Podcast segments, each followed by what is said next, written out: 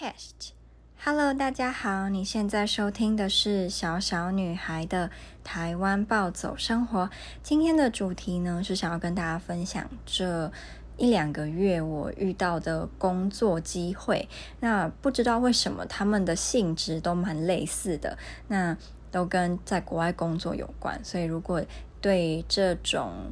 工作有兴趣的人呢，可能就会觉得这支录音还蛮有帮助的。我希望，我希望啊。那在开始之前，还没有追踪我 Instagram 的人，可以来追踪我的 Instagram 是 Little Girls Life in Poland。Little Girls Life in Poland。好，那就要开始喽。首先，我的履历啊，其实在去年找到工作之后到现在，内容上面是没有什么太大的变动的，但直到近期我才开始突然有非常多想要我去工作的，嗯，工作邀约。那我不确定是跟就是什么毕业季这些有没有关系。可是至少假设我们排除掉那种外力因素，然后是我自己履历上面的改变的话，有一点就是我换了照片，然后这个照片是比我本人还要好看的 那种照片，这样，所以我就放了。那我一开始也没有想太多，想说照片应该我知道对于找工作。或多或少会有一些影响，可是我又不是说放上那种绝世大美女，怎么一看就一大堆什么经纪公司，就也不是这种，所以我就想说那应该还好。没想到照结果论来看，照片是真的有差。那这一两个月我有两个工作是，就是像我刚刚提到的，在跟国外工作有关。那首先第一个。是总经理特助，那这个总经理特助，他的这个背后的行业其实是博弈公司。嗯，我不知道你对于博弈公司的看法是什么？因为我去年刚回台湾的时候，也有类似一个博弈公司的这个，就是请我去工作这样，然后薪资啊那些比一般你在就是没有什么争议的公司上班那种可能会。好一些，就是我们以你不是什么特殊人才这种条件的话，然后我那时候也有纠结了一下，所以就有上网去查一些资料。那我就有看到，嗯，就是两级吧。一级是认为，如果你可以赚比较多的钱，那你可以就是工作个几年你就收手，那其实也没关系。那第二个是说，如果你未来想要从事公职，或是你想要去银行，好像对于你曾经做过博弈的话，这是会扣分的。所以如果你有这个打算，就。最好不要踏入博弈，然后在台湾博弈行业，就是也是一个算是灰色地带了，就是有一些是真的不能碰，有一些是嗯，就是灰色这样，所以我后来就选择没有去。那这个总经理特助呢，他有好几个地方都非常的特别。首先，那个人就跟我讲说，假设我要去。嗯，我我会先飞去菲律宾，因为我们的总部是在菲律宾。那合约、薪资、福利都是依照菲律宾当地的法规在走。那我当然就 上网去查，然后就发现，好像其实如果法规是根据菲律宾，或是合约是菲律宾的话，对于我们是比较不习惯的，或是比较不好，因为他们对于一些劳工的。保障就跟台湾蛮不一样，然后可能什么一个礼拜工作六天啊，什么什么，就反正就是跟我们是不一样的这样，所以蛮多人都会说，如果你的公司是说要照菲律宾或是东南亚，就是 in general 这样东南亚的来走的话，最好就是不要去。然后第二个是他说，嗯、如果我有录取，飞完菲律宾，然后在总部签了合约之后，就要跟老板去英国，那以后可能就会去美国，就是到各个不同的国家去。那这个。对我来说是优点，因为我很喜欢可以在全世界飞来飞去。然后蛮多人是讨厌坐飞机的嘛，甚至有些人觉得飞机餐很难吃。但我喜欢坐飞机的理由是，我觉得飞机餐超好吃。所以我每次搭飞机都是属于一个蛮兴奋的状态，就撇除掉你要事先收行李呀、还是说你如果要转机要等十几个小时，这种会很。不爽，就是身心灵都不是很舒服。但如果就是单纯在飞机上面，我其实是非常喜欢的。所以我那时候听到就觉得哇，可以这样飞来飞去，很不错诶。那当然机票什么的一定是公司帮你出嘛。只是这个工作它的薪水就不是那么理想嘛。就是虽然他们有问我说，他们问了两次我想要薪水多少，那他们自己在网络上面开，我印象中是四万以上。那我后来因缘际会认识了一个猎头公司的员工，他就跟我说，这种博弈，然后又是总经理特助，如果没有七万五以上的话，就是不要去。对，而且一定要把工作内容，那如果有呃在国外什么任何的花费，有没有什么意外险啊这些一定要问清楚。那我我其实是有到第二阶段的面试，然后这个工作不是我主动找的，是他们主动联系我。他有两阶段面试，第一阶段是人资跟你大概了解一下，然后也有问蛮多网络上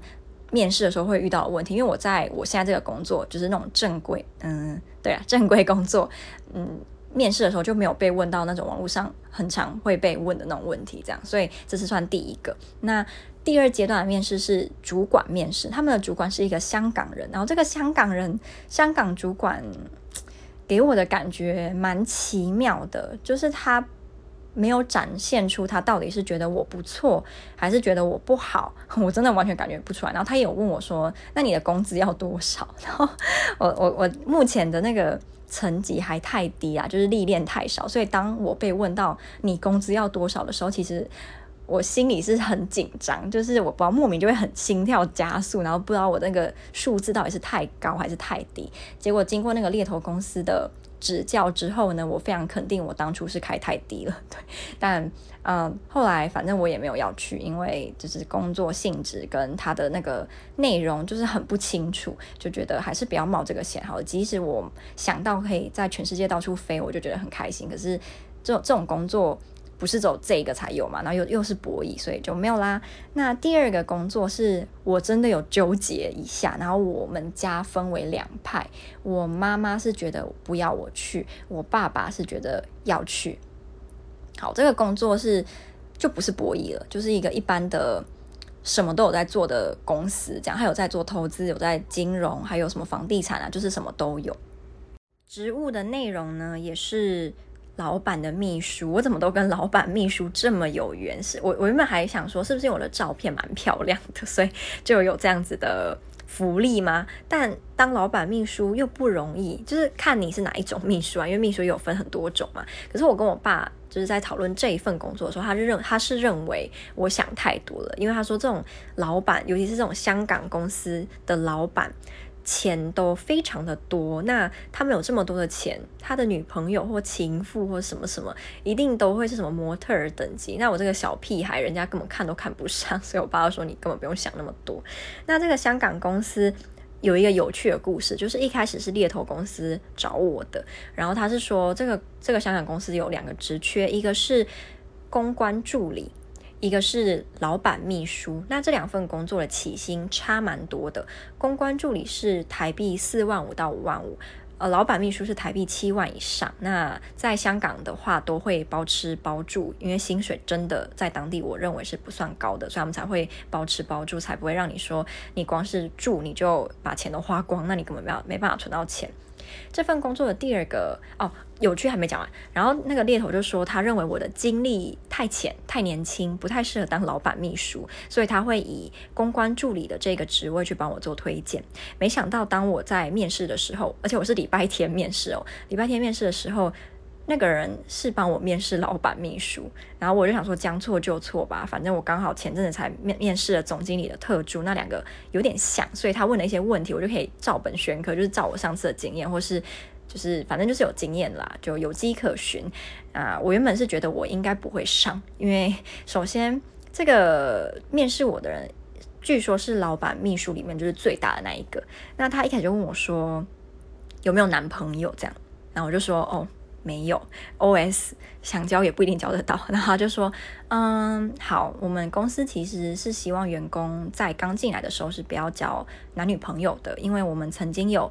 员工是有男女朋友的情况下，那训练到一个程度之后他就离职，因为他说什么没有办法接受跟男朋友比较少。呃，在一起啊之类的，所以他就不做了。那我们会觉得这样不太好，因为我们花时间去培训你，你也学到了一定的东西，结果你就因为感情就是不做，就类似这样。所以他就希望说，目前招募的新员工是最好不要有男女朋友的，就是单身。那当然，你如果在这个公司待到一定的年份，然后你的能力也。不错，已经可以独当一面了。之后，老板也会希望你有自己的家庭嘛，所以当然不是说希望你单身一辈子，只是就是在这个阶段最好是可以单身这样。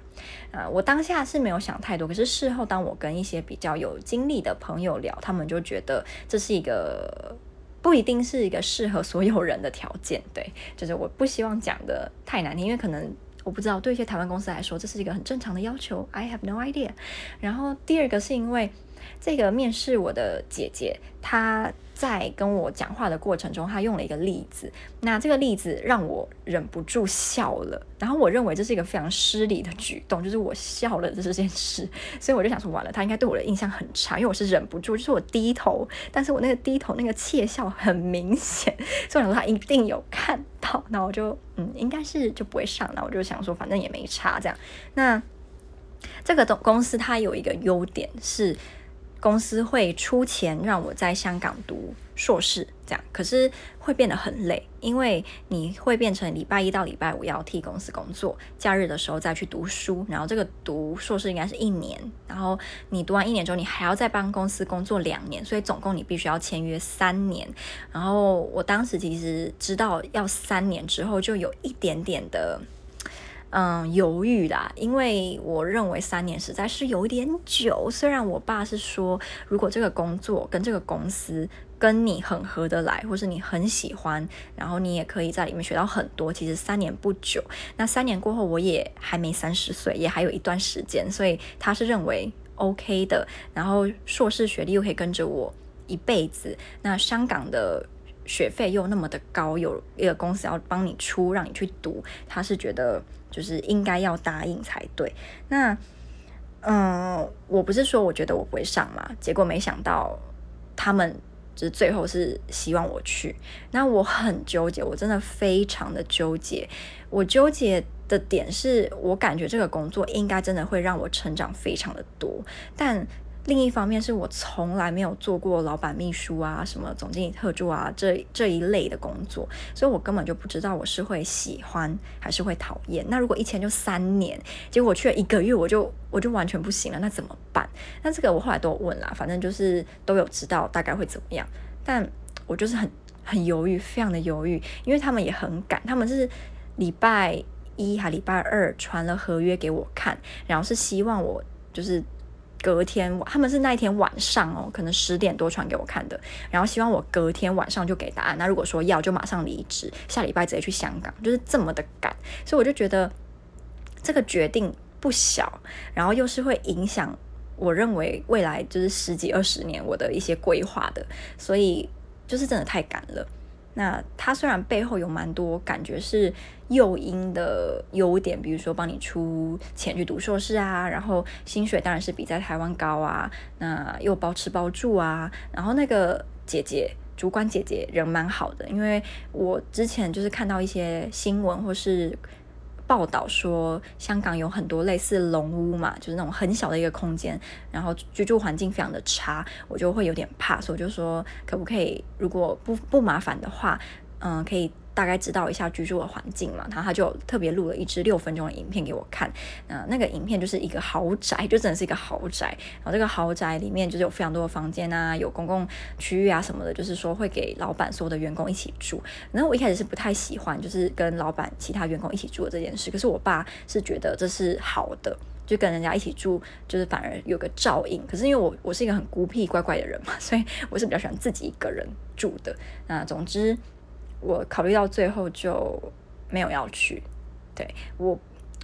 唉，有时候会想说会不会未来我会后悔，但当我这样想，我就会觉得对我自己是一个侮辱，就是我为什么会认为这个工作会是我这几年能够找到最好的工作呢？就我怎么会对自己的能力这么的没有信心？所以这样想就会觉得，嗯，我只是推掉了一个不适合我的工作，那不代表它是什么未来我能够找到最好的工作。大概就是